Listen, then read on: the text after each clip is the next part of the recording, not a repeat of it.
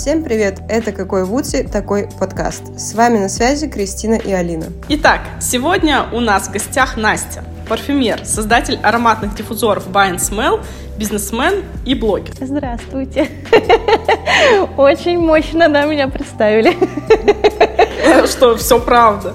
А, Настя, расскажи, пожалуйста, о себе, потому что не все, наверное, понимают, что значит парфюмер. А, ты создаешь свои духи, продаешь духи на распив. Чем ты вообще занимаешься? Ну, немножечко о себе.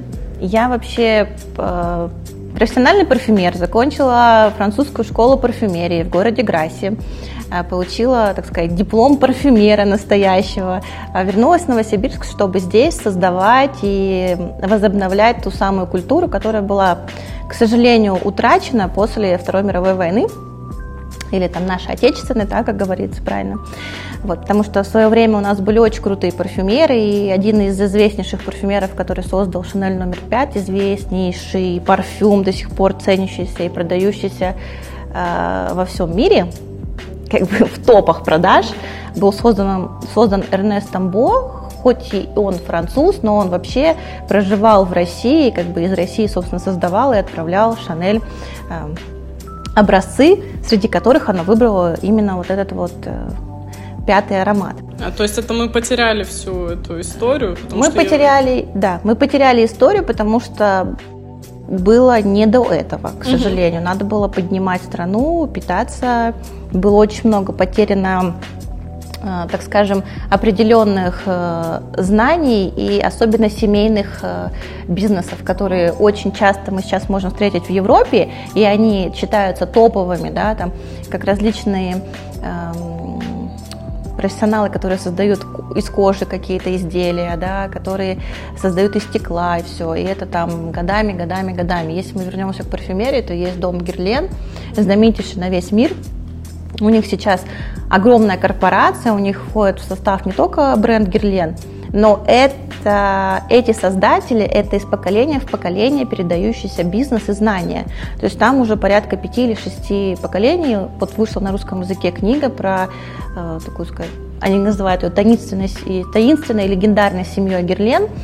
Я до конца еще не прочитала, но там уже, по-моему, пятое поколение, которое передало свои знания, свой бизнес своему следующему, да, ну вы понимаете, да, что если это столетиями передается знание и все это улучшается, улучшается, в то время, когда у нас были потери огромные, да, в том числе и тех людей, которые были невероятно талантливыми, успешными. Кто-то бежал, конечно же, потому что было страшно и все.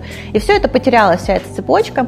А, у нас наши Парфюмы при Советском Союзе э, занимали лидирующие места на выставках э, мировых в Европе, да, когда они ценились, и когда француженки душились советским парфюмом. То есть там тоже отдельная определенная есть часть истории, э, которая очень крутая, угу. и которая помнится на самом деле европейским миром, но почему-то у нас оно забыто. В определенный момент, наверное, знаете, когда после распада Советского Союза, когда все считали, что ну, у нас 90-е был капец, да, никто не понимал, что происходит за границей, потому что никто там бывали только избранные, да, и всем казалось, что где-то там круто, а у нас не очень. Хотя оказалось, что все, что производилось в Советском Союзе, тоже очень, очень высоко ценилось за границами его. Так вот, в общем, приехала я на самом деле а, просто возрождать что-то, потому что хочется, как эта поговорка есть, да, где родился, там и пригодился, и хочется э, быть успешным на своей земле, а не только там, где все развито. Ну и поэтому, собственно, приехала сюда, в Новосибирск, и открыла свою лабораторию. Сначала все это с маленькой, там, 20 квадратов, сейчас у меня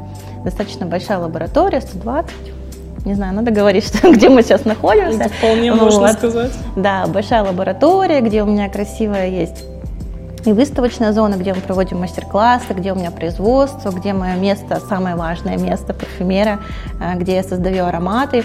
В общем, все очень комфортно. То, о чем я мечтала, на это пришлось потратить энное количество лет, энное количество денег, да. Да, ну, все это можно, извини, что перебиваю, посмотреть у Насти в аккаунте в Инстаграме, который мы прикрепим ссылки на твой бренд, на тебя, и там можно посмотреть, как выглядит твоя лаборатория. Мы сейчас вот в ней, тут классно. И, но не все, естественно, в Новосибирске знают о том, что у нас вообще существует такая лаборатория. И, наверное, они, их удивляет, если бы они сюда приехали. Ну, я вообще впервые о таком слышу, как бы, и для меня это вообще шок-контент. Ага. Ну, и здесь ты производишь не духи. Нет, я ушла в тему того, что я...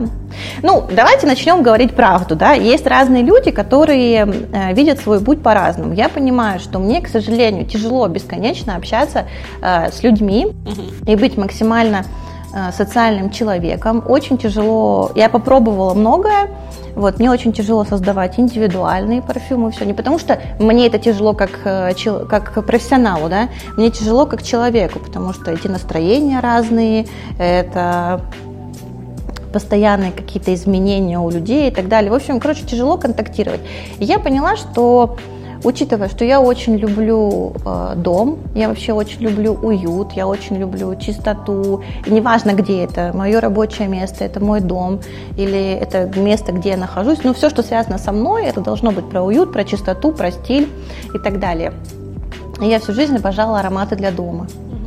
То есть, когда даже вообще об этом не слышали, я какие-то капала масла, что-то там, духи пшикала, да, когда у нас вообще это совсем было не развито, когда даже в Новосибирске не, невозможно было купить ни одного диффузора. В общем, что-то я пыталась вечно ароматизировать. И сложив э, свои личные особенности, ли, особенности личности, да, так сказать, и то, что я умею, я поняла, что я хотела бы, наверное, создавать атмосферу и настроение, настроение именно в пространствах с помощью ароматов. А, ну и плюс, конечно, здесь э, гораздо меньше конкуренции, потому что большинство парфюмеров почему-то считают, что им нужно создавать парфюм. Угу. То есть вот мы учились, 10, э, ой, 9 из 10 создают парфюм или там 8 из 10, да, как бы все почему-то хотят создавать парфюм для человека, чтобы он душился, все, когда... Они, то есть, создают индивидуальные парфюмы или они как-то Они создают пытаются... индивидуальный парфюм и создают линейки, выпускают, то есть я знаю несколько ребят, которые выпустили свои линейки, они небольшие, конечно, еще, но потому что, чтобы выпустить огромную э, партию парфюма, это очень большие затраты должны быть, и чаще всего это производится за границей, там это все разливается, производится, сюда привозится, растамаживается, делается. Ну, в общем, там много проблем. Вообще у нас, к сожалению, чтобы производить что-то ароматное, неважно, парфюм, а, это могут быть отдушки, это могут быть диффузоры, вообще что-то, что пахнет, очень сложно, потому что у нас этот рынок не развит. Нам приходится тащить очень много сырья, ну, практически все сырье из-за границы, и мы очень сильно ограничены тем, что большинство поставщиков что-то перестает возить, или что-то им невыгодно возить, или мы возим это за какие-то баснословные деньги. Когда, например, ты во Франции можешь купить э, килограмм за тысячу евро, да, то сюда он тебе приходит за пять тысяч евро. И ты такой, типа, э, как конкурировать вообще, что делать? Но потихонечку ищем разные варианты. Я вот сейчас как бы планирую выходить на прямые закупки, то есть не через э, оптовых э, поставщиков, не через э, людей, которые допустим, ну, как, какое-то звено между европейскими, да, там, оптовиками и мной, да, в России. То есть я хочу выходить на прямые поставки сейчас, у меня уже позволяют обороты это делать, а, поэтому вот как-то так. Сейчас будем пытаться. Я думаю, что хотя бы хоть какую-то себестоимость я смогу снижать, потому что не буду переплачивать как минимум одному звену в России, которое присутствует. Получается, сейчас вот такая основная твоя деятельность – это создание диффузоров для дома. Да, и ароматизация пространств. Лаборатория у меня называется лаборатория аромадизайна. Э, изначально что подразумевает под собой аромадизайн, да? То есть это дополнение Э, вашего дизайна, вашего интерьера ароматом для того, чтобы максимально все это э, смотрелось единым стилем, да, и создавало ту самую нужную атмосферу. Э, если мы говорим про рабочую, это рабочая, да, про уют, уют и так далее. То есть мы что-то подчеркиваем, что-то наоборот сглаживаем с помощью аромата. В целом это по факту как дополнение твоего интерьера, как вазочка, да, диффузор это по факту, ну, то есть красивое украшение твоего интерьера плюс еще ароматное. И то есть э, ты ароматизируешь не только какие-то там дома с помощью диффузоров, но и э, какие-то бизнес? Да, коммерческой ароматизации. Достаточно много сейчас у нас уже кейсов, в том числе мы работаем с крупными торговыми центрами, ароматизируем. То есть мы ароматизируем бизнесы э, и при этом, что мне сейчас приятно, что мы ароматизируем бизнесы не только с точки зрения того, что, ой, ребята, у нас неприятно пахнет, да, угу. мы не знаем, что делать, давайте хоть заароматизируем, чтобы не воняло, да. э, мы ароматизируем бизнесы для того, чтобы улучшить вас, как бы улучшить запоминаемость, да, чтобы усилить их бренд, чтобы усилить а, позитивные эмоции людей, которые приходят в магазин, не потому что там, там ничем не пахнет. Мы ароматизируем пространство Sunday Market, да, там, там у ребят очень красиво, там ничем неприятным не пахнет и все, да, то есть вот просто красивое пространство, заходишь и просто умираешь, потому что все эти баночки, разные бутылочки, стаканчики, да. Когда к ним заходишь в пространство, там и так красиво, да, но когда мы добавили в это пространство их э, личные ароматы, которые мы максимально скрестили с их ценностями бренда, с их интерьером, а, с тем, какие, какая у них целевая аудитория, что они продают, что они хотят донести до клиентов. Да? То есть у них, конечно, сейчас а, эмоции клиентов, они очень такие прямо яркие стали, потому что очень часто спрашивают, как у вас приятно пахнет, как классно. То есть люди их запоминают по какому-то аромату. Например, если где-то а, у Саши этот аромат есть, или, например, у меня где-то они, они говорят, о, это же как в Санде Маркете пахнет. Это получается психологический ход такой тоже с, с другой стороны. Да, это называют, там э, есть такая сфера маркетинга, да, то есть многие называют это аромамаркетингом, uh-huh. да.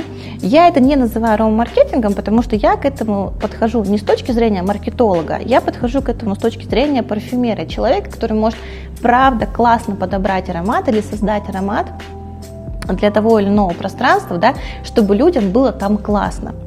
Я не обещаю людям, что если я поставлю аромат, то ваши э, доходы вырастут в 2, в 3, в 5 раз, да, что там средний чек увеличится и так далее.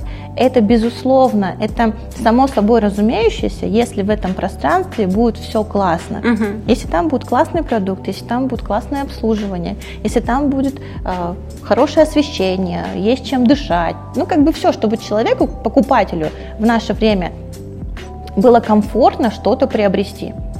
Потому что сейчас большинство людей ничего не хотят приобретать чаще всего из-за какого-то комфорта. То есть ты, например, я вообще перестала ходить по магазинам. Ну, у меня другая проблема, да, я я просто бесконечно работаю, там чем-то занята, и для меня, например, там пойти в продуктовый магазин, какие-то бытовые вещи купить, для меня это напряг, я прям стрессую. Эти очереди, эти бешеные люди, а если какие-то акции, ты такой бегаешь, о, боже мой, что это вообще? Огромные площади, которые абсолютно не нужны, что пока ты пошел купить себе, не знаю, там, для стирки средства, ты купил какие-то конфеты, какой-то чай, какую-то ерунду вообще. В общем, я от этого максимально уже отхожу. Но у меня все равно остались определенные магазины, и я понимаю, почему, потому что мне там комфортно. И один из этих магазинов Сашин магазин, да, потому что изначально э, я была их клиентом. Потом в силу того, что э, я получила какую-то популярность, у меня появились какие-то кейсы, да, то Саша ко мне уже обратилась именно с точки зрения ароматизации. Вот. Но их магазин для меня это про кайф, когда я прихожу и кайфую. Мне нравится покупать что-то, потому что там свободно, уютно, там приятные продавцы, не надоедливые, но при этом не забивающие на тебя. А, в общем, там светло, просторно, там есть выбор чего-то, да. Все это, конечно, дает э, свои плоды определенно, но только в случае того, что э, владелец бизнеса должен создать еще, помимо аромата, много других э, комфортных условий для человека. У тебя есть вообще тогда какие-то ограничения? Всех ли ты берешь, со всеми ли ты проектами начинаешь работать по ароматизации? Я, в принципе, Первые встречи я провожу со всеми, угу. но вопрос того, получаются ли у нас вторые встречи, это нет, потому что, конечно, есть э, разные ситуации, но я человек, Несмотря на то, что я бизнесмен, и я хочу зарабатывать деньги, я такой бизнесмен, который не готов что-то продать, лишь бы заработать деньги. Я хочу продать, чтобы человек потом меня встретил и со мной поздоровался. Угу. А лучше он меня встретил, сказал, Настя, блин, спасибо, очень классно. Ты нам очень сильно помогла, и мы кайфуем от того, что ты сделала для нас. Потому что эти деньги, которые так приходят, они, знаете, быстрее приумножаются. Но это моя философия бизнеса, потому что я знаю разные бизнесы, которые и в современном мире работают на разных подходах, и есть кто просто втюхивает. Я как бы не люблю. Поэтому, когда мы встречаемся, я понимаю, что люди понимают то, о чем я им говорю. Ребята, то есть это один из инструментов, чтобы улучшить ваш бизнес. Это там офлайн инструмент. Мы начали применять ароматизацию на онлайн магазинах, да, когда, ну, просто там мы обсуждали различные посылки, я говорю, ребят, давайте я вам сделаю что-то, что вы могли бы ароматизировать свои посылки, и люди, когда получали бы от вас посылки, распаковывали, постоянно с вами бы ассоциировались, потому что, ну, я не знаю, как у вас, вообще, вы замечаете, когда вы что-то открываете, и это вкусно пахнет, да. но это просто какое-то вообще level 500 сразу эмоций, там бокал уже такой красивый становится, или там вещь, ну такая классная вообще, прямо супер. Это очень сильно влияет на наш эмоциональный фон, аромат, ароматика, да, классная когда это не пахнет обычным картоном или пупыркой вот этой вот, все равно у них есть, да, определенный запах, а когда это приятно пахнет. Например, у меня есть несколько кейсов сейчас, ребят, которые отправляют, у них там не какие-то супер обширные бизнесы и все, но они, э, например, душат каждую свою посылочку. У них очень много отзывов позитивных о том, что это просто очень приятно открывать, что люди прям кайфуют от того, когда они это открывают. Потому что, конечно, до вчерашнего дня мне было понятно, что все нормально, сейчас опять что-то закрывать собираются, не суть. Во время пандемии же мы многие вещи потеряли, да, да, то, что имели там вот этот выбор, ходить туда-сюда, мы перестроились, но тех эмоций мы не получаем. И поэтому благодаря ароматике я каким-то образом понимаю, что я могу любому человеку да, дать, получить эти позитивные эмоции. Я могу любому человеку дать возможность э, украсить свой дом не за такие большие деньги, да, если мы говорим про диффузор. Да, там мой диффузор минимально стоит там, 1200 для того, чтобы ты приходил домой, открывал свою дверь и получал приятный аромат. Ну, я не знаю, как вот вы, я каждый раз, когда открываю дверь своего дома, и мне приятно пахнет, пять лет подряд. Да, я делаю это, и я каждый раз с восторгом захожу домой, что типа, ой, как вкусно у меня дома пахнет. Ну, понятно, что я фанат своего дела, да, там, и так далее, но я понимаю, что многим людям тоже это приятно. И, как бы просто вот такая возможность есть поставить диффузор и сделать свой дом за какие-то, ну, я считаю, копейки, да, если мы сравниваем с ремонтами, с переездами, э, с тем, что нужно купить новую квартиру, да, там красивый вид или переехать вообще в другой город, то есть там диффузор это минимальные вложения, которые могут качество твоей жизни домашней улучшить. Ну да, у тебя получается бизнес такой переходит в онлайн в том плане, что ты диффузоры можешь отправлять по России или по всему миру? Ну, по всему миру мы еще не отправляли, но типа стран, бывшие страны СНГ мы отправляли. Получается, ароматизация тоже чуть-чуть уходит в онлайн, что ты можешь какие-то посылки, например, ароматизировать и так далее. Да. А как в Новосибирске реагируют на ароматизацию? Как бизнесы уже э, развиваются, подходят к этому? Или тебе еще кому-то приходится, например, сталкиваться с тем, с непониманием того, зачем нужна вообще ароматизация? На самом деле у меня все, что касается моих э, коммерческих ароматизаций, это те люди, которые понимают, понимаю, что им это нужно. Я не ищу холодных клиентов, которым я пытаюсь объяснить, что, ребят, вам очень нужна ароматизация, прям, ну вообще необходимо. Нет. Чаще всего это те люди, которые задумываются об этом, а я просто, мы можем с ними обсудить и понять, что насколько им это необходимо, насколько они могут себе это позволить по бюджетам своим, своего бизнеса, да. Мы можем либо направить в одну сторону, либо в другую. Я тоже из тех людей, которые понимаю, когда веду бизнес, какие есть расходы. И порой там тратить даже 5 тысяч на ароматизацию в месяц для людей это как бы ну, большие затраты, потому что как бы ты иногда хочешь просто своим работникам доплатить эти 5 тысяч рублей ввиду благодарности, ввиду того, что они там тебя лишний раз не подставили, хорошо отработали, вышли вовремя, не бросили тебя во время пандемии, когда, когда ты уже думал, что все, тебя нет. Я не могу сейчас так сто процентов оценить весь бизнес, но все ребята, которые ко мне приходят, они уже понимают, что это нужно. Угу. Вот. А так я, я сама не хожу. А как ты считаешь, э, именно если сравнивать, если мы говорим больше о Новосибирске, и если сравнивать Новосибирск с Москвой, например, э, то как ты считаешь, насколько здесь развита бизнес-ароматизация? Я вообще в целом считаю, что Новосибирск э, в плане бизнеса, того, что ты можешь здесь приобрести, как он ведется, он от Москвы не отстает. Ну, это мое личное мнение, потому что я часто была в Москве, у меня были определенные проекты в Москве, ну не парфюмерии и так далее, да. И когда я столкнулась э, с реалиями Москвы, ведения бизнеса и так далее, я понимаю, что иногда, ну как говорят, да, типа с периферии люди приезжают, да, они больше хлопочутся, чтобы им заработать, чем люди, которые уже там обосновались и понимают, да, что да, в Москве другие деньги крутятся, безусловно, да, например, если бы я раскрутила там лабораторию на таком же уровне, как в Новосибирске, то я, наверное, там зарабатывала, может, там в 3-5 раз больше, да. Но там и надо было потратить гораздо больше, чтобы ее раскрутить. Я бы не сказала, что у нас ребята отстают. То есть у нас очень много у меня молодых предпринимателей, ну как молодых ребят, которым там 25-30 плюс, которых уже свои бизнесы, которые пережили уже пандемию и так далее, они очень классно смотрят э, на развитие бизнеса, то, как они вообще, подход к клиентам, ну, они используют ароматизацию бизнеса, как они ведут соцсети, что они привозят. У них есть вещи, которые не продаются в Москве. То есть они напрямую тащат какие-то там офигенные уникальные штучки, там те же самые посуды и так далее, да, там напрямую там с Европы или там мебель какую-то. То, чего в Москве ты найти не можешь. И поэтому мне всегда, когда мои друзья в Москве говорят, типа, Настя, что ты там в Новосибирске сидишь, там, типа, что там делать, переезжай в Москву, это типа Новосибирск, деревня. Я говорю, ребят, да нет, потому что ты если ты имеешь возможности в Новосибирске, ты можешь приобрести в Новосибирске практически все. Ты можешь э, купить себе новые коллекции брендовые, потому что у нас есть ребята, которые возят, да, их немного, да, у нас нет огромного сумма, но в принципе новосибирские девчонки при деньгах, они одеваются не хуже, чем москвички.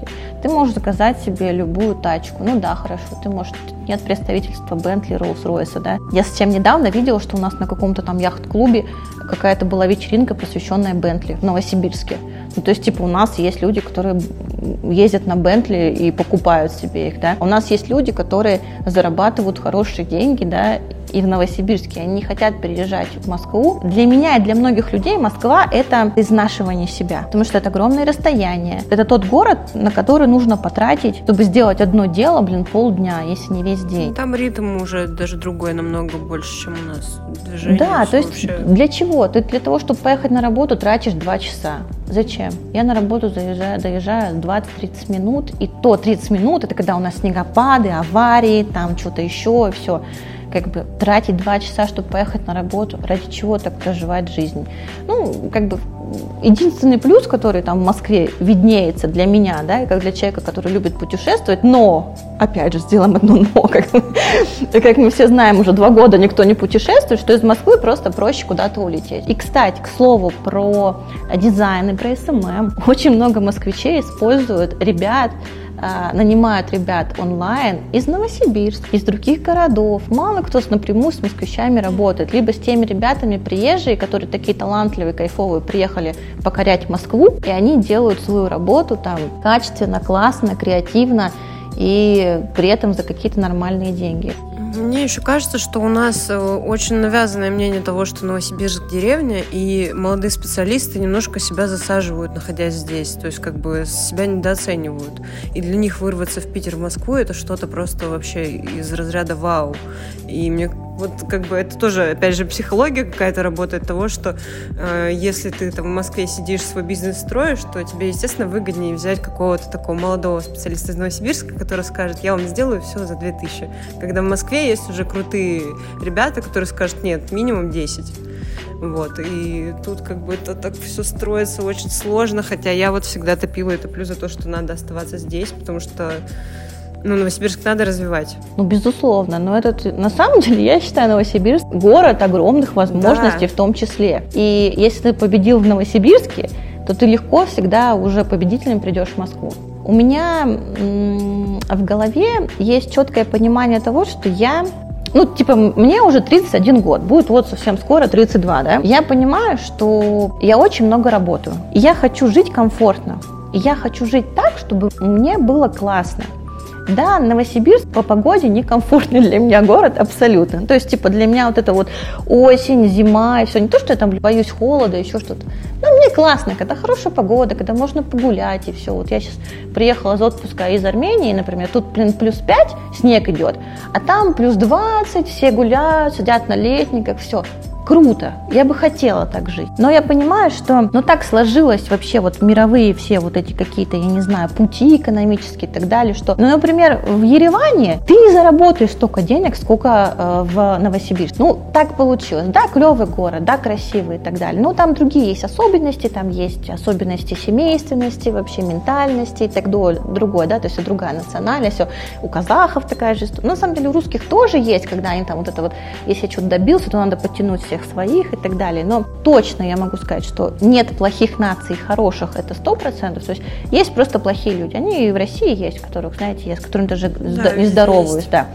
Но есть особенности поведения и того, как они что-то преподносят, как они говорят. И когда ты человек прямолинейный, а у нас, короче, у сибиряков такая тема есть. Очень много сибиряков, они очень прямолинейные, они на самом деле очень душевные. Например, те, кто выросли в теплых, там, южане их называют, азиаты, все, они другие. И когда тебе кажется, человек тебе это говорит, типа, ну все, делаем. Ты такой, делаем ты делаешь, а он нет. Потому что он просто сказал. Для него это ничего не значит, он просто сказал. А, например, для многих сибиряков слово «если я сказал, то я должен сделать», несмотря ни на что. Ну, в общем, мы углубились, да, там немножко в города и мое мнение. Так вот, и из-за того, что я часто бываю в Москве, из-за того, что у меня очень много друзей там э, живет, да, из-за того, что я вижу, как они живут, чего они добиваются и так далее, все. Я ну, не очень понимаю. Единственное, наверное, если ты как бы здесь не можешь себя найти, и ты видишь, что там у тебя есть какая-то профессия или какая-то возможность, безусловно, да. Но так, чтобы... Да даже по специалистам я бы не сказала. Мне кажется, еще очень многих э, такое зашоренное мнение, что они, к примеру, опять же, я со своей колокольни, mm-hmm. с колокольни фрилансеров, они, к примеру, сидят дома, и они вот не видят этого. То есть, на самом деле, не видят этого большого развития в Новосибирске в том плане, что они просто о нем не знают. Они не знают, что стоит им начать выходить из дома, с кем-то общаться, и они увидят, что у нас все гораздо больше, чем вот э, их внутренний круг, где им кажется, что человек 20, и все, на этом закончились и специалисты, и работодатели, и больше некуда идти. Э, опять же, ну, также брать пример твоей лаборатории, что большинство, наверное, не знает, что у нас что-то такое а, а, ароматическое есть в Новосибирске, просто потому что они, возможно, даже не пытаются узнать. То есть они не пытаются с кем-то там познакомиться, куда-то пойти, э, как-то развиваться. Другой город от этого не спасет. Я читаю разные, вот там, или смотрю интервью, или статьи разные вот с бизнесменами и все. И мне из последних вот таких э, ярких примеров понравился владелец, ну, уже бывший владелец «Магнита», вот, который сделал огромную сетку, сидя в Краснодаре, наверное. Да, в Краснодаре. Человек, у которого был главный офис в Краснодаре, который из Краснодара развивал огромную сеть по всей стране, заработал миллиарды, миллионов и так далее, да, все, не нужно, не нужно абсолютно тебе э, сидеть в Москве и развивать это. Ты можешь из своего города это развить, если ты талантливый, классный, знаешь, как управлять. Особенно после пандемии мы сейчас понимаем, что на онлайн, как бы тяжело не было, перешли все. Все, ты онлайн, очень много вопросов можешь решить. Вот я сейчас уехала в отпуск. Обычно я, когда уезжаю в отпуск, я очень сильно нервничаю в отпуске, потому что мне вот это вот, мне надо, чтобы я была здесь, чтобы я уже быстрее бы сделала, и все. Нет, безусловно, там, типа, классная команда, я очень люблю, и сейчас у меня те люди, с которыми ну просто как бы кайфово вообще. Я бы не только работала с ними, я просто бы с ними по жизни бы общалась, и они просто кайфовые люди. И в том числе я понимаю, что мы научились по-другому работать. То есть раньше мы только умели работать в офлайне, да, типа вот все, пришли, пришли. Как только кого-то нет, все, о, паника начинается. Сейчас мы понимаем, что, блин, мы можем онлайн работать, все делать. Да, есть вещи, которые тяжело делать, но мы тоже можем их делать. Ну, люди учатся адаптироваться благодаря пандемии. Да, на самом деле пандемия, она такая интересная для меня вещь. Да. Я уверена, что своим э, внукам я буду очень интересные вещи рассказывать. Пандемия пройдет, она войдет в историю и так далее, и э, это все вообще очень-очень интересно. Ну вот если даже отклониться от истории вот по поводу вообще всего, э, для меня пандемия вообще повлияла так, что я в какой-то момент, меня, получается, уволили по сокращению, и я такая думаю, ну и все, значит, пора уже делать свой бизнес, хватит уже сидеть как бы и бояться всего. А могла сесть такая, ну все, денег нет, ничего нет, и я буду сидеть как бы ровно на попе. Таких людей много. Да. И это классно. Это новые возможности просто и все. Да, это офигенные возможности. Да. И просто мы попали в то время, когда мы уже осознанно, и мы понимаем, что от пандемии мы можем взять много хорошего, чем плохого. Да. Я почему, например, имея какие-то определенные возможности, как начали, там, кто-то маски шить, кто-то еще делать, там, антисептики и так далее, я могла это делать. Да, я приумножилась, я заработала, но за счет другого, за того, что просто мои люди, ну, люди, которые меня знали, они понимали, что, например, они могут взять диффузор, да, и, и сделать свой дом комфортнее, что когда они целый день себя дома работают, они могут там свою, свою, свое рабочее место наполнить каким-то определенным настроением, все.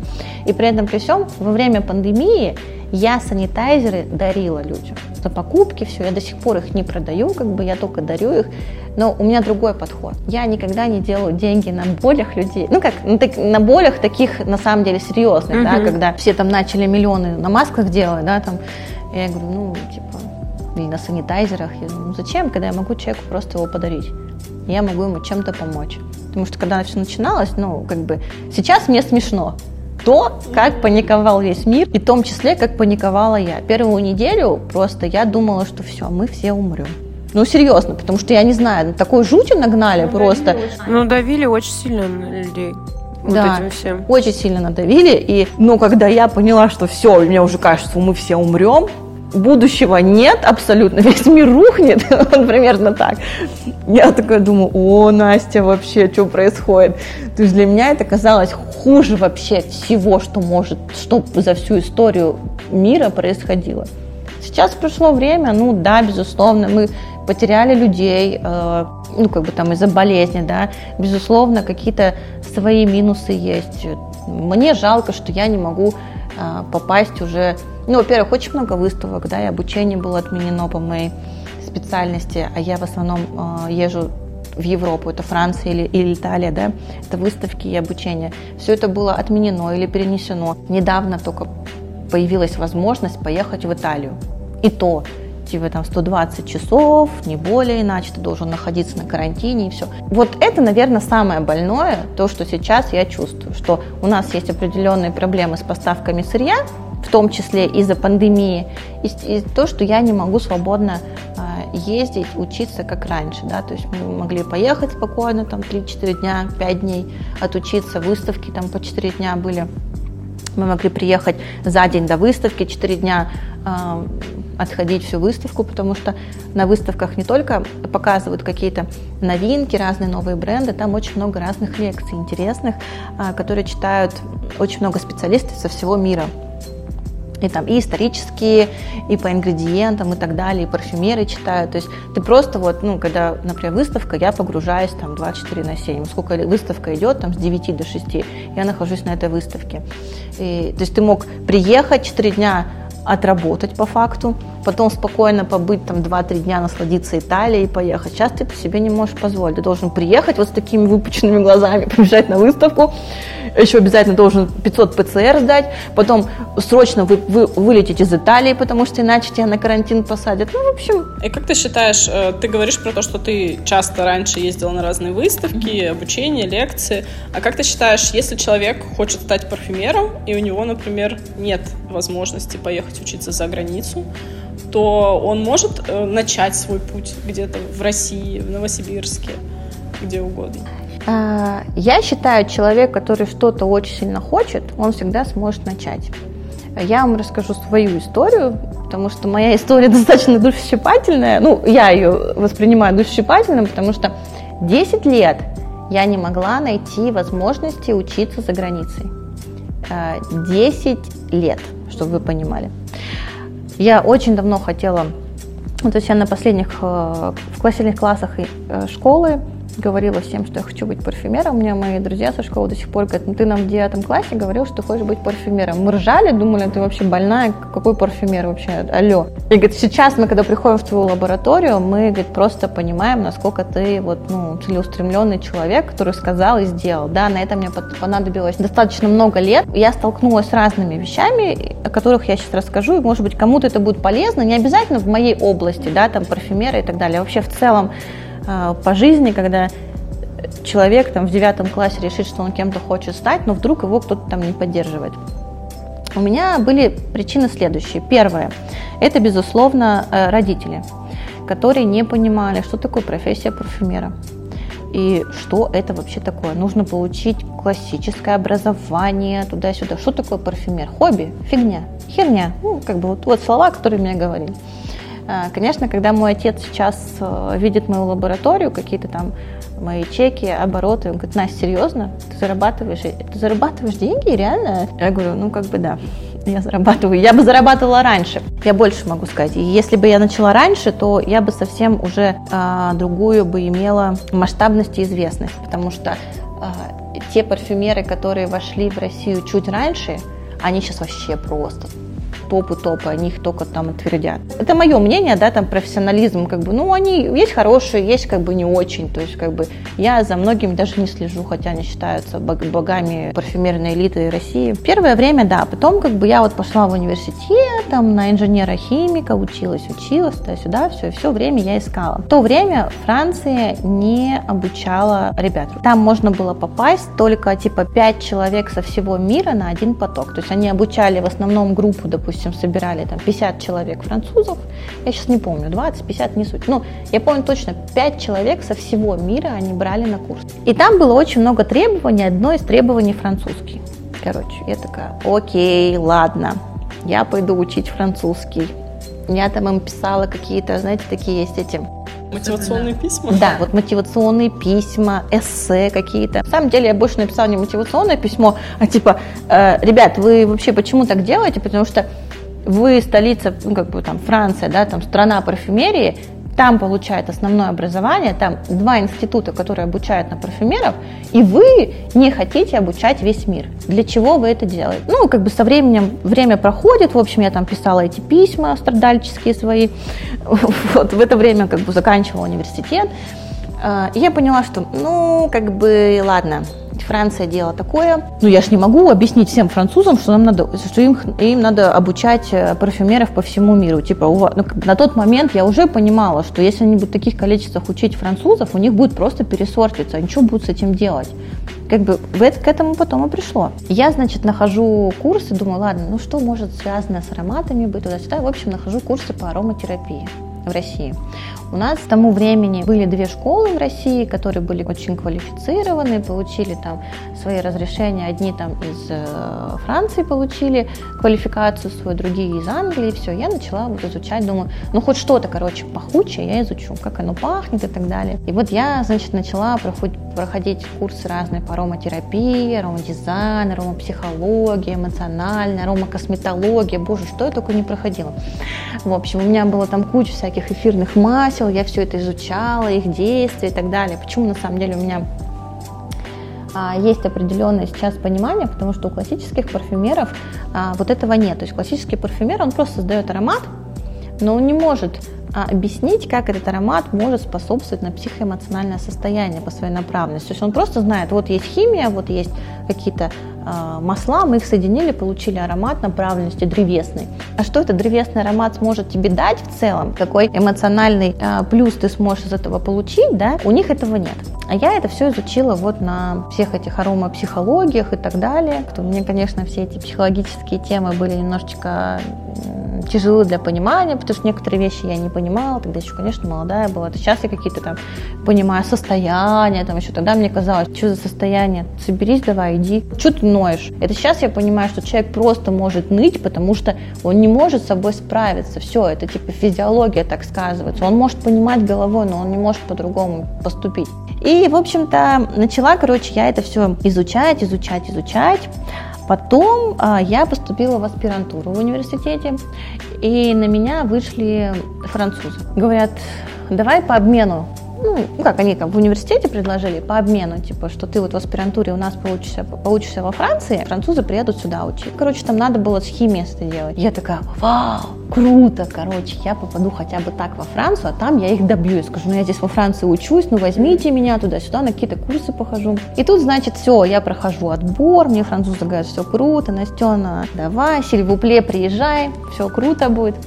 И что вы думаете, тут у нас какая-то возня с Украиной началась. Боже мой, просто, боже мой, я так страдала. Они, короче, мне отказали. Они сказали, мы типа русских э, студентов не возьмем.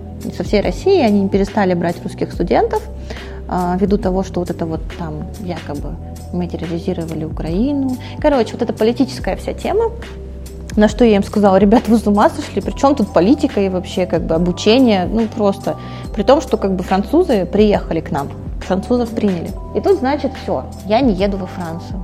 Трагедия вообще была. Я думала, все, последний мой шанс в жизни. Ну, это, то есть, это уже, я не знаю, лет семь прошло. Вот я страдала, там, я училась, искала, писала, и вот это все из года в год, из года в год. Случайным образом я нахожу статью где-то в интернете, где говорят, что у нас девушка-парфюмер из России, она, значит, отучилась э, в Грасе, и она в Градском институте наладила э, вот эту тему, что ну, там, я думаю, наложилось несколько факторов. Э, первое, первое – это пересортиться парфюмеров, потому что парфюмерам там негде было работать уже. Их было настолько много, что им уже рабочие места типа ну, не могли дать. У нас нет столько компаний, где парфюмеры бы работали, именно французы, да. Наложилось это, и плюс она каким-то образом, не знаю, то ли может из-за того, что я не одна такая писала им письма эти душесшипательные, то еще что-то. В общем, они решили с русскими как бы, ну, сделать проект, что такое типа русско-французское обучение на базе Градского института парфюмерии. И просто я когда это увидела, я задолбала эту преподавательницу, я ей звонила, писала, она говорила, Настя, уже первый набор закончился, типа, ну, типа, мы уже отучились первые там ступени, я говорю, возьмите меня на вторую, в общем, не суть, в общем, я заколебала, и через год они меня взяли вот на эту первую ступень. И по факту, да, вот, от начала того, как я то только захотела, да, ну, как не, только, не то, что захотела, когда я поняла, что, типа, я хочу а получить это уже профессиональное образование, до того момента, когда я начала учиться, прошло порядка 10 лет. А, ну там еще была такая тема, что когда я могла пойти учиться во Франции, мне загнули ценник. То есть я на сайте смотрю, у них там для всех обучение 500 тысяч рублей. Для иностранцев типа полтора миллиона. Ну, я знаю, что для иностранцев всегда дорого, но полтора миллиона, алло, за год. А там как бы еще жить надо а еще что-то делать. Ну, то есть я понимаю, что, конечно, это обучение дорого стоит. Ну, пол, ну, когда, например, я училась здесь в университете на бюджете, да, на крутом, в НГТУ, там, на суперспециальности получала стипендию, и мне надо было полтора миллиона за год отдать. Я понимала, что как бы родители мне точно помогать в этом не будут, потому что я говорю, они говорят, алло, Настя, парфюмер, какой парфюмер вообще в Новосибирске, о чем ты? Вот химик, да, парфюмер. М-м. Ну и, соответственно, потом все вот как бы вот эти денежные вопросы, невозможность того, что ты можешь просто сконтактироваться с кем-то, чтобы тебя взяли на обучение, чтобы тебя научили. В общем, эти сложности, они до сих пор на самом деле к сожалению, существуют. Ну и все, и потом я закончила университет, вот уже узнала какую-то ароматерапию, понимала, сколько мне денег надо на обучение, туда-сюда, вот нашла эту статью, к тому времени я уже работала, и я уже на какую-то часть образования себе заработала. Вот, собственно, это потом уже все вот так сложилось, спустя 10 лет, что у меня появились как бы деньги, и обучение появилось, и такая типа, оп, классно, Настя, ты можешь стать парфюмером.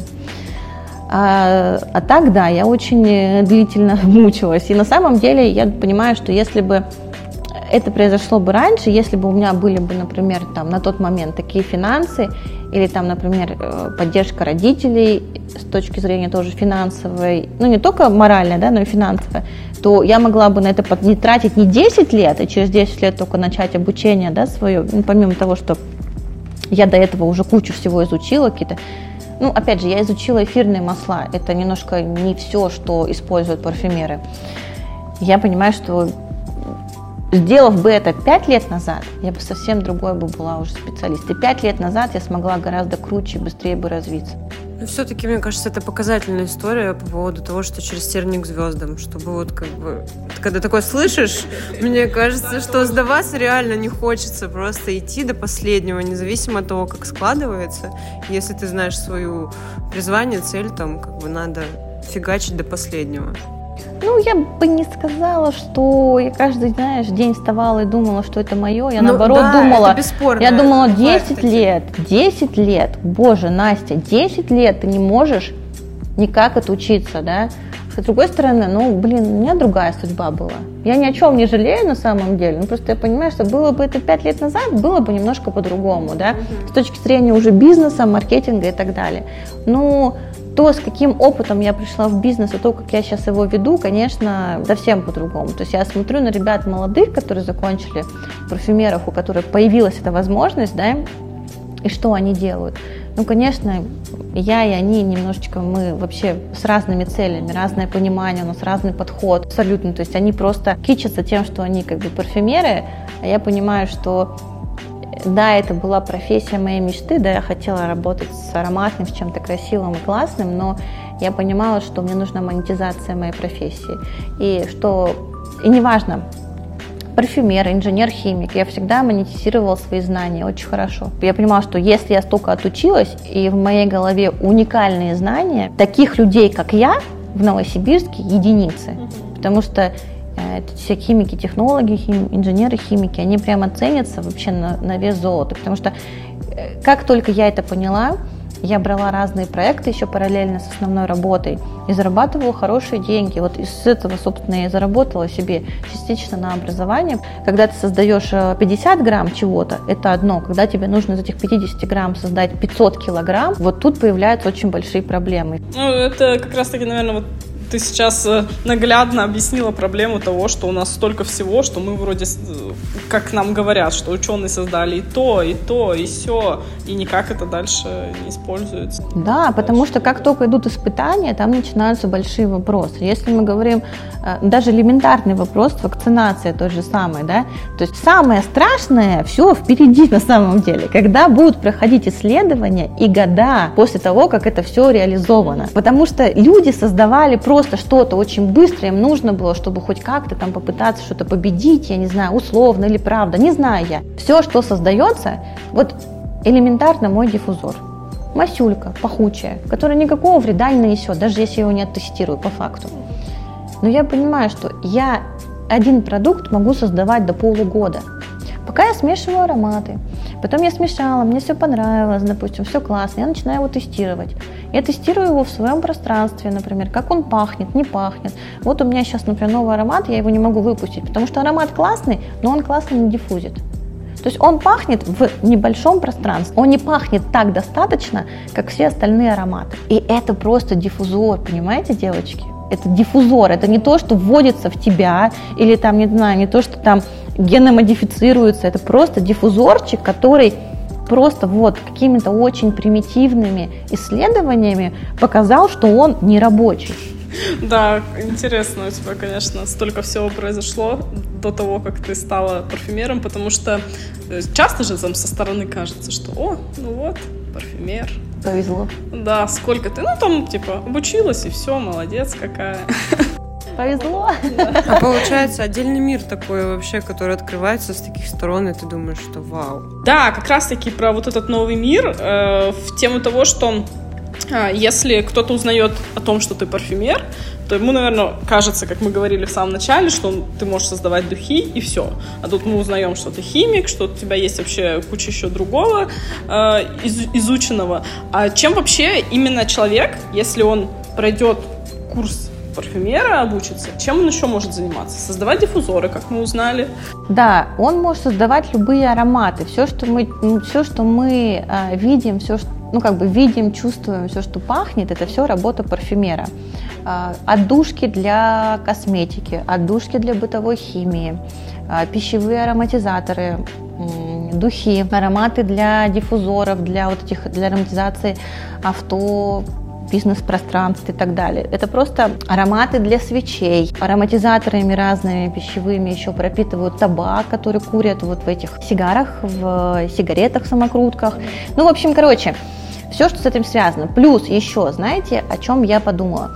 В принципе, парфюмер, который хорошо разбирается в ароматах, он может стать технологом или же человеком, который будет оценивать качество, допустим, на производстве вина, коньяка. У них есть люди, которые оценивают ароматику и вкусовые качества каждого года урожая. Допустим, вот у коньяков есть такая штука, что они смешивают разных годов э, выдержанный спирт коньячный. И когда они между собой смешивают его, да, они получают определенную ароматику. Вот мы когда видим, типа, э, коньяк 20-летний, на самом деле он не 20-летний, то, что он там лежал этот коньяк в бочке 20 лет. Нет, там используются разные э, коньячные спирты, которые пролежали 50, 60, но минимально 20 лет. Но весь вкус, он складывается из разных, грубо говоря, ингредиентов, которые какое-то разное количество времени полежали в дубовых бочках, э, ну, в чем отличие? Чем больше лежит, тем больше какой-то ароматики, там вкуса набирает от дуба.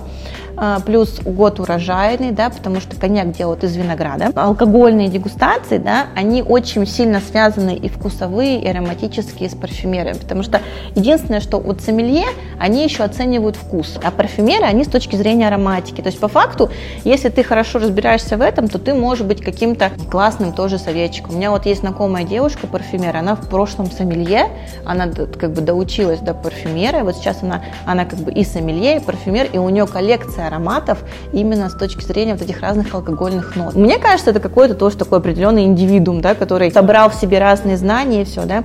Ты можешь быть э, эвалюэйтором, по-моему, они правильно так называются, это люди, которые а, отбирают продукцию, которую, например, выставлять где-то, или, например, ты а, большая оптовая компания, да, которая закупает разные а, ароматы, да, например, из Европы и продает ну, оптом на Россию, там, в Литуаль, в Льдебате, там, Золотое яблоко и так далее. Очень тяжело повторять из раза в раз одно и то же, потому что есть особенности ароматики, да, и есть люди, которые вот берут и сравнивают. Вот у нас есть, например, экземпляр, который идеальный, а вот то, что вы создали. И вот они каждый раз слушают, проверяют, может быть, где-то там не доложили, не досделали, чтобы максимально был схож. То есть, в принципе, не обязательно там заниматься такой супер рутиной, да, именно вот это смешивать ингредиентики, потому что на самом деле это очень скучно. На это нужна выдержка определенная. Когда ты 500 раз смешиваешь одно и то же и думаешь, и опять не получилось. А, можно быть вот каким-то таким человеком, который просто будут за, будет за счет своего носа тоже что-то что-то зарабатывать, выбирать, отбирать и так далее. Да, там. Есть парфюмеры, которые являются аромапсихологами, аромастилистами, то есть людьми, которые помогают составлять э, парфюмерный гардероб. Есть, например, парфюмеры, которые э, занимаются отливантами духов, то есть они за счет своих знаний классных, понимания, умения описать аромат, они не хотят это вот, ну, там, как я в лаборатории химичи, да, они, им нравится просто вот, ну, как бы знать, описывать и просто продавать красиво, да, и зарабатывать на этом тоже хорошие деньги. Получается, у парфюмеров столько индивидуальных путей. Да, да. В голове то есть у нас сознания, такое типа создание духов. От создания до просто как бы человека, который классно разбирается в ароматике и строит любой бизнес. Ты можешь там, не знаю, они могут пищевые ароматизаторы привозить просто потому что он разбирается, будет классно их отбирать. Ингредиенты разные, хорошие эфирные масла, духи, не знаю, там, отдушки те же самые, потому что есть, например, же производители, там в Европе очень много отдушек, а у нас есть очень много производств, на которых эти отдушки требуются, потому что там бытовая химия, косметика, все. У нас ну, сейчас в России много стали тоже производить отдушек, но одно время э, их не было у нас в России. Их тоже привозили. Это классно, когда ты разбираешься в ароматике, в трендах, а, в том, что это есть. Да, наверное, для таких бы а, бизнесов я бы не рекомендовала тратить столько времени и денег именно на обучение создания да, чего-то. Я бы лучше взяла какие-то там индивидуальные уроки, где бы там меня поднатаскали нос там э, на разные ингредиенты и так далее, чтобы просто на профессиональном обучении там прямо таскают именно в плане создания, понимания, сочетания, как тебе сочесть, как что сделать, как тебе сгармонизировать аромат и так далее. Как бы по факту тебе это уже не нужно будет, тебе просто нужно будет разбираться. Ну да, и тут у меня был, конечно же, вопрос про Новосибирск. Э, видишь ли ты развитие Новосибирска в нише парфюмерии? Ну, теперь он заиграл э, новыми красками благодаря тому, что мы теперь знаем, сколько разных э, направлений может быть у работы парфюмера. Но я бы, наверное, тогда его чуть перефразировала в тот план, что видишь ли ты развитие у Новосибирска в нише парфюмерии именно в создании в таких каких-то более новых, так скажем, веяниях. Вот аромастилистов, э, создание там диффузоров, э, ароматизации пространств.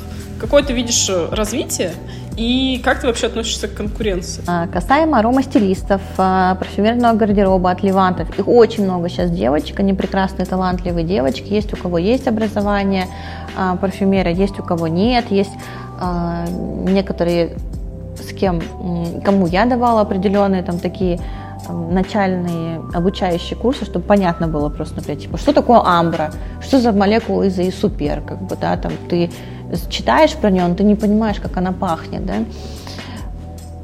В этом плане, безусловно, да. С точки зрения ароматизации пространств э, и создания диффузоров, я думаю, что долгое время никто не пойдет, потому что это очень э, большие силы и очень большие финансовые вложения, чтобы так развиться. А, э, я больше, ну, я львиную долю вкладываю в развитие бесконечно, из месяца в месяц. То есть нет такого, что я там, ну, допустим, на Новый год классно заработала, я забрала эти деньги, пошла себе там, поменяла машину или купила себе сумку какую-нибудь за миллион два или еще что-то. Нет, я все это вкладываю постепенно для того, чтобы набрать обороты. Да. Ну, сейчас вот, допустим, мы вышли на Озон, да, как, как в плане развития, для того, чтобы нас узнала там вся Россия. опять же, казалось бы, ну что такое выйти на Озон и выставить товар? Ну, вроде как ничего не стоит. Ну, только вот вложение в то, что ты там должен под реализацию, ну, никак не под реализацию, а просто вот создать товар и ждать, когда он продастся. Ну, если ты будешь ждать, пока он продастся, он никогда не продастся. Поэтому там очень много тоже всяких пунктиков, которые нужно выполнять, туда заводить рекламу, там, там, давать какие-то бонусы за отзывы, те, кто купил, кто потестировал и так далее. Поэтому, если, например, короче, человек хочет вот на эти деньги жить, здесь сейчас, то есть вот взять, прийти, сделать ароматизацию и на эти деньги кушать, да, там, и вообще содержать семью, ну, наверное, нет потому что на это нужно время. Ну и масштабировать это нужно. Да, и масштабировать. Потому что, да, конечно, сейчас я уже зарабатываю так, как мне комфортно, как бы для содержания семьи и покушать, но первое время, ну, мне помогали, безусловно. То есть я не буду говорить о том, что там я такая великая миллионерша, там вообще такая супер успешная, все, да. Я определенное время отработала в других сферах, и я там тоже очень много и опыта получила, и знакомств, и то мне тоже помогало определенные деньги зарабатывать помимо парфюмерии, да, то есть, допустим, я где-то все равно могла заработать. Сейчас я когда поняла, что, допустим, мне нужно больше времени, ну, как сейчас, не сейчас, уже до открытия своей большой лаборатории я поняла, что все, я готова включиться сюда, потому что мне обороты позволяют, мне все позволяет, чтобы уже жить, этим жить спокойно и так далее. Конечно, я уже там от того, от всего ушла, от тех же там разработок рецептур и так далее. Но долгое время как бы пока все, ну как долго, там порядка двух лет, пока все становилось, я подрабатывала. Ну да, у тебя получается такой уже прям есть опыт в бизнесе, что ты не с нуля пришла явно все ну, это делать. Это, это честно, если говорить о бизнесе парфюмерном, именно как мой бизнес, это как с нуля ты создаешь, производишь сам, продаешь сам.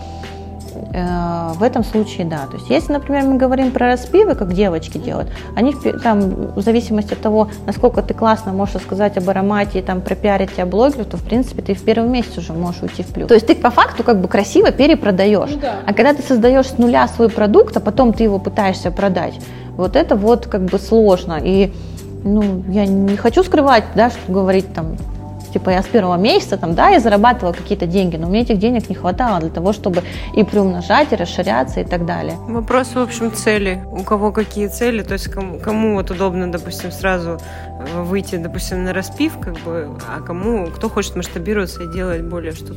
Я думаю, ты знаешь, еще не только цели, возможность. Угу. У меня была такая возможность, что я могла себе позволить определенное время жить, чтобы меня как бы содержали, так угу. сказать, мне не нужно было зарабатывать прямо кровь из носу на хлеб, и тогда как бы, ну, какие-то такие вещи. Плюс я могла подрабатывать, да. Ну, и у меня и амбиции совсем другие. Я понимаю, что, конечно, у всех разные жизненные ситуации. У кого-то не такая жизнь. Кому-то нужно здесь сейчас платить ипотеку, там, зарабатывать и так далее. Но они могут немножко по-другому пойти. Они могут начать э, с перепродажи, с того, чтобы зарабатывать. То есть я как бы изначально от этого отказалась, потому что я... М- хотела всегда продвигать свой продукт, свое создание. Если бы я начала бы с этого, я бы получала хорошие бы деньги туда-сюда, и уже потом бы не хотелось мне э, что-то там в эти диффузоры вкладывать и все. А сейчас у меня безвыходная ситуация, все. Типа угу. я могу заработать только на диффузорах и на ароматизации своей. Как бы и вот и что хочешь, то и делай. Ну и, соответственно, ты же не сама все делаешь сейчас в сферах, у тебя все равно есть команда. Да. Сколько у тебя сейчас человек команда? У меня сейчас немножко поменьше, потому что мы закрыли корнер в Меге. То есть у вас стоя... вы стояли, у вас была точка? Да, мы стояли, была точка. Там был проект такой, типа как помощь сибирским там ребятам. Сейчас я вам скажу, сколько у меня сейчас людей. Это, наверное, уже 7, если не больше. На данный момент.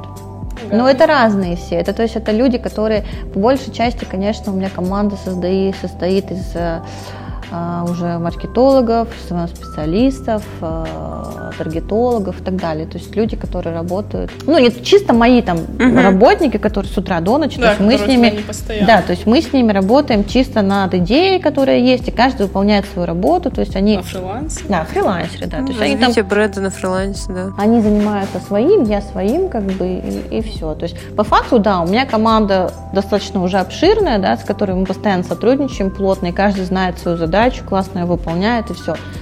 Но это не так, что прямо вот... Ну, хотя как? Ну, я уже понимаю, что я должна каждый раз их отблагодарить за их работу, и поэтому за это я, конечно, переживаю каждый месяц, чтобы я могла этих людей отблагодарить, то, что они... Ну да, ты становишься уже такой ответственной не только за себя. Да, я бы пожелала им, чтобы они были такими же ответственными, потому что я в свое время работала на разных э, работах и так далее. Мне встречались разные руководители, которые например, несмотря на то, что... Были разные, то есть были люди, которые, несмотря на то, что было плохо везде, и у них тоже, они обещанное свое делали, а были те, которые говорили, блин, ну все везде плохо, и вот как бы мы вам тоже плохо так скажем, отдадим, заплатим и так далее. Как сказать, они делают свое дело, я делаю свое. А мое дело, одно из главных, понимать, что я могу своих работников да, как-то отблагодарить, что-то им сделать приятное. Ага. А как ты принимала как раз-таки тех людей, которые с тобой работают не в лаборатории, а работают на фрилансе? Какие ты критерии им ставила, возможно? А, короче, получилось так, на самом деле, что вот когда все говорят, типа, вселенная, судьба и так далее, вот я теперь тоже так говорю. Это вселенная, судьба и так далее, потому что Меркурий. всех, кого я отбирала, все эти люди из моей жизни ушли. Но все, кто пришли ко мне ну, каким-то таким образом, когда я кинула клич, кто-то первый ко мне пришел, Случайный допустим. Образ, ну, это не совсем случайно, как бы я искала этих uh-huh. людей, но первый человек пришел, типа, я говорю, все, будем работать, все, будем работать, и мы классно работаем до сих пор, да, и там уже э, не первый год. А, есть кто-то, кого мне порекомендовали, да, то есть мы с ними сошлись, а, а оказалось так, например, что этот человек тоже всегда хотел э, ну, как бы быть как-то связанным там, с, с моей деятельностью. Ну, в общем, все как-то так, на самом деле, достаточно волшебно, потому что это не так, что я проводила 500 собеседований и такая, типа, ну ладно, вот этот лучше, лучше я выберу. Я проводила эти собеседования, думала, что они лучшие, но оказались не очень. Как говорит Оля Бузова, свои люди всегда со мной. Ну, типа того. Ну, это просто, это круто, что, несмотря на то, что всякие попадались мне люди, как бы, пришли и остались те, с которыми, как бы, классно.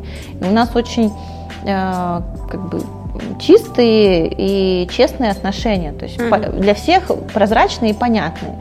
И каждый в, друг в друге уверен, да, там я уверена в том, что этот человек сделает и договоренности свои выполнит, другой человек уверен в том, что я свои обязательства тоже перед ним выполню. Mm-hmm. У нас как бы не возникало ни разу, надеюсь, ну как бы не было, если возникало, я думаю, были бы какие-то скандалы и все. Не возникало никаких таких вот подстав со стороны друг друга. Ну и опять же, очень важно в совместной работе понимание людей. У меня были просто разные ситуации, и были ситуации, когда я думала, ну все, все, я сейчас ее разорву просто, все, что она делает, ну что она делает, что с ней происходит, все. А просто ты понимаешь, что да, я могу прийти, я могу наорать, я могу сказать, все, ты уволен там или уволена, мы с тобой больше не работаем и так далее.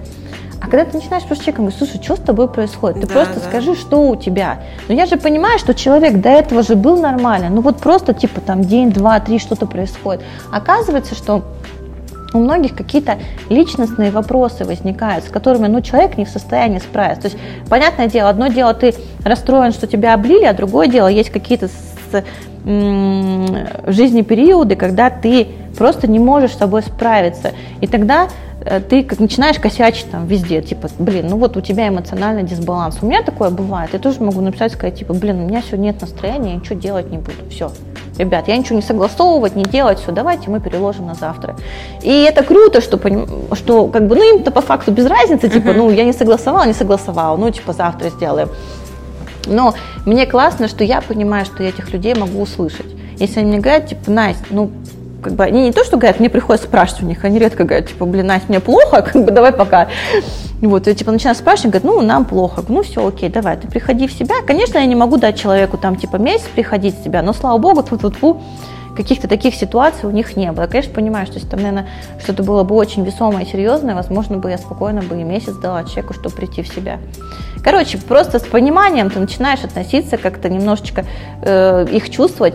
И самое крутое, что после этого всего все люди, которые со мной сейчас работают, они ко мне приходят с улыбкой.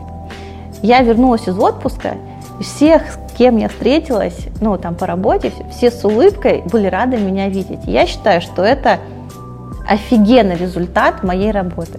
Несмотря на то, что я вспыльчива, несмотря на то, что я могу как-то сказать, типа, все, нахер, иди вообще, все, не лезь ко мне. У меня бывает такое, я когда в бешенстве просто говорю, все, не лезь ко мне, не трогай меня просто.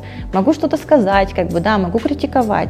Но в целом, наверное, просто я, у меня получается сложить какие-то те самые а, я не скажу, что это прям дружеские, это дружеско-рабочие отношения, когда люди рады меня видеть. Когда меня нету две недели, они приходят и говорят, блин, офигеть, мы соскучились, как у тебя дела? И я такая, вау, вот я, наверное, считаю, что именно такими должны быть там руководители, боссы там и так далее, начальники, когда ты, когда мне говорят, мы тебя из отпуска ждали, мы тебя встречаем с улыбкой, и мы хотим услышать, как ты отдохнула, и построить новые планы на работу. Мне кажется, это просто так круто, когда ты общаешься, допустим, вот сейчас э, в данный момент жизни, ты общаешься с разными людьми, специалистами, бизнесменами, они по-другому смотрят, в принципе, на структуру общения со своими работниками. И это так классно наблюдать за тем, то, что они хотят слышать, они хотят общаться, хотят находить коннект. И вот без вот того какого-то к чему мы привыкли на работах своих, когда работали вот э, в офисах, там, не знаю, вот я в общепите работала, как бы, то есть я вот в общепите поняла, как я хочу все-таки коммуницировать там когда-либо со своей командой. И это так вообще классно слушать, я прям у меня восторг. Ну, это, я считаю, что это очень, это очень влияет на работу. Но опять да. же, надо понимать, это не то, что я такая классная или они супер такие классные, да? Нет, безусловно, я считаю, как бы моя команда классная, безусловно. Но в целом я, например, понимаю, что мы просто друг друга нашли, и мы просто друг другу даем в чем-то понимаем друг друга, а в чем-то, допустим, друг друга стимулируем. Угу. Потому что у меня были другие работники, понимаешь, вот я ничего с ними не могла сделать. Я их вроде слушала и нахер посылала, понимаешь, и все. В итоге просто зак- закончилось скандалами. Ну, в общем, важна адекватность как со стороны заказчика, с обеих сторон так со стороны быть, да, это адекватное поведение. Да. Но я думаю, что еще, знаешь, должны как-то на одной волне люди найтись. Да, да, да. Потому что, например, для кого-то, например, там специалист, который мне не подошел, он для кого-то подойдет и будет офигенный, у них тоже очень крутая команда, да, сложится. А для кого-то мои специалисты покажутся слишком, может быть, какие-то вольные или на, наоборот, там, не знаю, Взгляды на жизнь должны, наверное, совпадать тоже как-то вот э, общие какие-то там, не знаю, направления.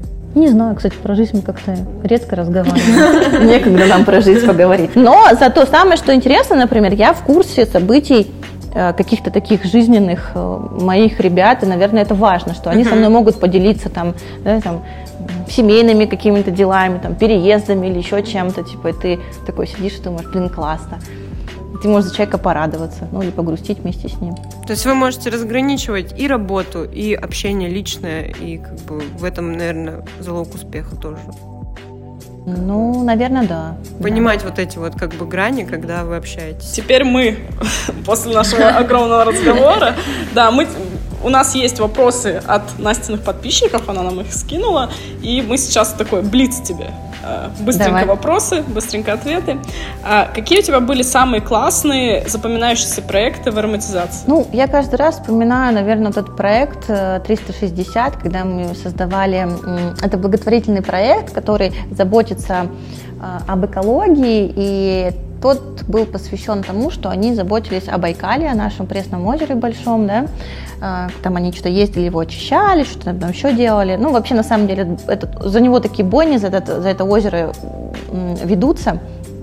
И мы создавали для этого проекта а, аромат природы Байкала. Вот, наверное, это было такое самое для меня прикольное, потому что не только я смогла что-то создать, да, что-то воссоздать, какую-то природу, там еще что-то, но я смогла поучаствовать в чем-то очень масштабном, а, потому что я вообще, в принципе, человек, который за экологию бьется. То есть у меня там сортировка мусора, ну, как сказать, я не фанатично, то есть типа не того, что я отказываюсь от машины, там на велике езжу, нет. Но если я могу где-то за собой сократить, переработать, убрать и так далее, да, я, безусловно, этим пользуюсь. А, опять же, надо понимать, что с, наш, с нашим, блин, я не могу за всех говорить, с моим ритмом жизни Не могу я себе позволить быть э, супер э, зоо, эколога, Greenpeace вообще и так далее, потому что, э, ну, у меня немножко другие все равно цели есть, они в том числе и материальные. Вот. Но если я что-то могу делать, то, безусловно, я как бы в, это всегда включаюсь. И тут такой крутой проект, где ты мог стать частью чего-то такого большого, которое сохраняет очень Э, красивую и очень, кстати, важную частичку природы России. То есть сама была на Байкале? Я в детстве была на Байкале, да, и как бы по, по ТЗ еще мы обсудили, то есть они объяснили, что бы им хотелось передать, мои представления, все, и вот да, мы, собственно, таким образом сделали. Ага. Где берет вдохновение парфюмер? А, я беру вдохновение от хорошего настроения, безусловно, от того, когда я отдохнувшая. Это очень важно.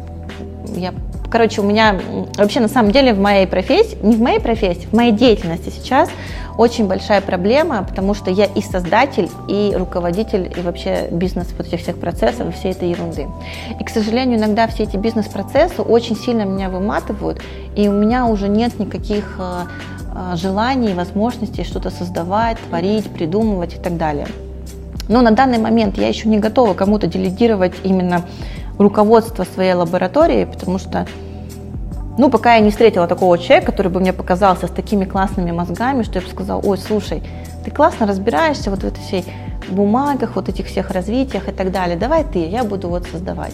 Ну, и опять же, это большой минус, потому что э, за последний год я не выпустила, ну, в своей продукции, в новой, э, в диффузорах, я не выпустила ни одного нового продукта. И это, ну, это большой на самом деле промежуток, типа вот с Нового года до, до сентября, ну до октября, да, уже на данный момент, у меня не выпущены Хотя нет, подождите, сейчас я вам скажу. Неправильно. Я выпустила э, где-то в феврале последние два аромата, потому что они у меня были готовы, и просто мы их перенесли в выпуск после Нового года. И вот с того момента до сегодняшнего дня я не выпустила ни один новый аромат. Это я говорю про свои личные. То есть все, что касается коллаборации, у меня есть разные коллаборации, иногда я за них берусь, потому что они очень интересные. Вот недавно мы создавали аромат для японского ресторана, Акабы, там, у них повар с мишленовской звездой и так далее, все. Как бы у нас все круто получилось, мы были на одной волне, мы очень быстро сделали аромат, все запустили, все классно. То есть да, такие ароматы, конечно, не то, что я там вообще ничего не создаю, сижу там, а, но гораздо реже. Ввиду того, что это озон, это соцсети, это разные там бизнесы и так далее, денежные вопросы и вся вот эта вот тема. А, так, я забыла, какой был вопрос. Вдохновение. вдохновение, вот, собственно. И вдохновение, конечно, когда ты ничем не обременен, круто все у тебя получается. А, люблю еще, наверное, вдохновляться после путешествий. Вот, например, сейчас я приехала после Армении, думаю, о чем мне не создать какой-нибудь а, аромат Армении? Как вот для меня пахнет Армения? И вот если я сейчас меня опять не поглотят вот эти все бизнес-процессы, вот эти все стрессы, я, возможно, успею это сделать. Как восстанавливать осязание обоняния после насморка и после коронавируса? Очень актуальный вопрос. У меня никогда не пропадает обоняние при насморке, поэтому я вот тут не, не подскажу, но опять же, у меня есть э, какая постоянная привычка. У меня всегда есть с собой дома аквамарис, я пшикаю с морской солью раствор с увлажняющим компонентом.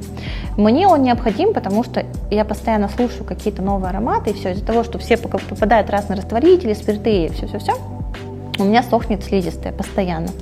И я постоянно чем-то как бы вот слизистую эту увлажняю и промываю. Возможно, это как-то действует на то, что у меня не так часто складывается, то есть у меня чаще пропадает голос, там кашель появляется, чем насморк. А, вот. Если говорить про коронавирус, то переболев э, коронавирусом, да, у меня была такая тема, я на неделю потеряла обоняние, но как только я потеряла обоняние, у меня что же началась паника. Ну, в принципе, сначала была паника, что мы все умрем, потом, потом паника, что я останусь без обоняния. Я начала слушать ароматы, которые я знаю. Конечно, когда ты их вдыхаешь, ты их не чувствуешь абсолютно, когда у тебя обоняние пропадает. Там, кстати, пропадает и вкус, что очень интересно. У тебя вообще там такое все невкусное становится, прям классно, нужно да, похудеть. Да, да, да. Но у меня всего неделя была такая волшебная часть, я не сильно похудела. И, короче, э, ты слушаешь разные ароматы, допустим, лимон подносишь, чеснок, все. И в голове ты воспроизводишь и вспоминаешь аромат. И постепенно, постепенно, плюс я постоянно увлажняла нос вот этими же капельками, промывала там слизистые, все, чтобы они не были сухие. И постепенно, постепенно, ну как-то у меня через неделю начало, короче, открываться, открываться, открываться. Ну и я постоянно прокачиваю. В принципе, я практически каждый день что-то слушаю. То есть у меня есть всегда какой-то, либо какой-то новый парфюм я слушаю, либо какой-то ингредиент, все. То есть мое обоняние постоянно работает, и постоянно работает память.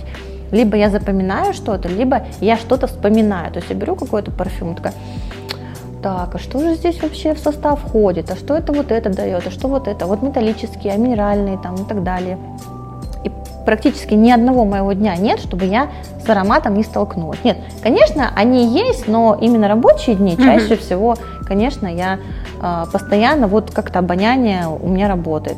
Есть ли дар парфюмера или его можно развить? Я считаю, что безусловно есть талантливые люди, они интуитивно могут собирать очень классные ароматы. Мы вот даже учились, у нас была девочка, которая была очень ленивая, ну, так мне кажется. Вот. Но она собирала интуитивно, очень быстро э, аромат. Но если ты не будешь развиваться и ничего не будешь делать, то никуда этот твой талант, собственно, дальше не продвинется. Есть очень яркий пример двух футболистов. Есть Месси и Роналдо, по-моему, или Роналду, не знаю, как он правильно говорится. Вот один из них, Месси, он просто талантливый от Бога. Он э, все, что, все, что он получил в своей жизни, благодаря его таланту, ну и, конечно, какому-то усердию. А есть вот этот вот э, Роналду или Роналду, который не столь талантливый, но все, все заслуги, которые он получил, он получил благодаря своему упорству.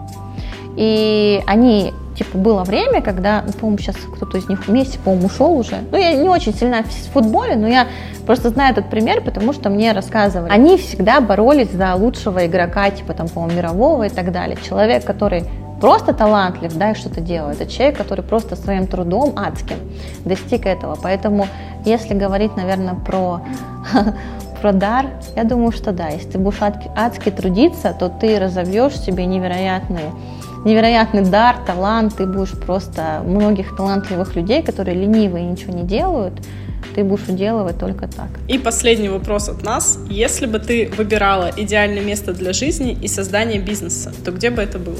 Я, знаете, всю жизнь мечтаю жить на море. Короче, я хочу иметь дом на море, вот чтобы я с утра вставала, пила кофе с видом на море.